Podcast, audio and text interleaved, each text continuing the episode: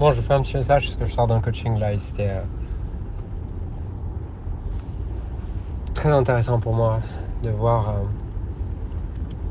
à quel point dans notre société on a mis sur un piédestal les gens qui étaient stables.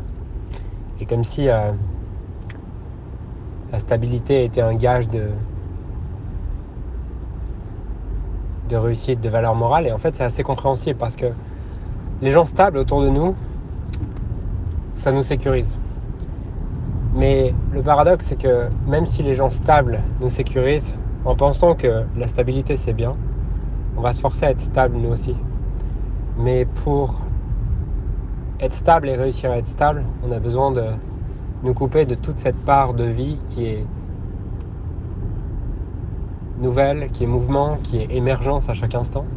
Et que le seul moyen d'être stable, c'est de se couper de toute cette part de vie. Sauf que si je me coupe de toute cette part de vie, je finis un jour par envoyer tout balader. Et le paradoxe, c'est qu'en voulant être instable, je crée ma compulsion d'instabilité le jour où elle n'est plus contenable. Et c'est pareil avec tous les traits de caractère. Avec tout ce que je réprime chez moi, je finirai par l'exprimer par compulsion. Et une fois que le cycle est passé une fois, j'ai euh, plusieurs possibilités. Soit en fait je renforce l'idée que, que j'ai un problème, soit je me rends compte qu'en fait c'était pas un problème de à résoudre, mais c'était au contraire un message à écouter plus tôt. Puisque là, j'étais en coaching avec cette fille qui est adorable, euh, très touchante, et qui a il y a trois ans j'ai changé de vie. J'ai tout réinventé, mon couple, ma vie professionnelle, tout ça. J'ai tout envoyé balader et euh, je me suis reconverti à tous les endroits. Et là, j'ai l'impression que ça fait un an que même si j'ai changé ça, bah en fait j'ai cette même vague de ces mêmes vagues de dépression qui émergent à certains instants, à certains moments. Et euh, en, en échangeant, on se rend compte au bout de quelques minutes que tout ça c'est juste le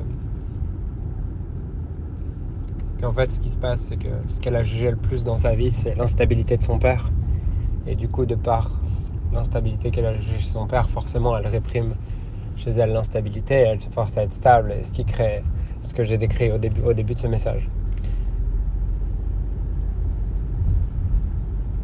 Et elle me raconte même à un moment donné que il y a trois ans, son ex lui avait dit mais t'es vraiment comme t'es vraiment instable comme son comme ton père et ça l'avait rendu dingue quand elle avait entendu ça.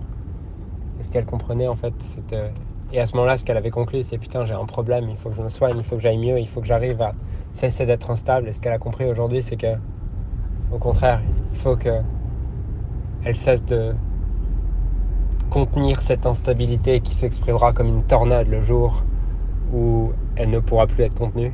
Et que cette instabilité, cette stabilité, ces deux plans doivent être intégrés au quotidien pour pouvoir vivre une vie euh, dans le flot. Et j'avais envie de partager ça avec vous, puisqu'à la fin, elle me dit euh, Mais euh, j'ai l'impression qu'il y a quand même beaucoup de gens stables. Je lui dis Ouais. Est-ce que tu es sûr que ces gens stables, ils sont. Est-ce que tu es sûr que ces gens stables, ils sont. Ils sont allumés à l'intérieur? Elle me dit Ah non, bah je sais pas en fait. La stabilité est quelque chose de normal dans notre société. Mais je vais me référer à cette citation de Krishnamurti que j'aime beaucoup qui dit que être bien adapté dans une société malade n'est pas un signe de bonne santé. Je vous laisse sur ça.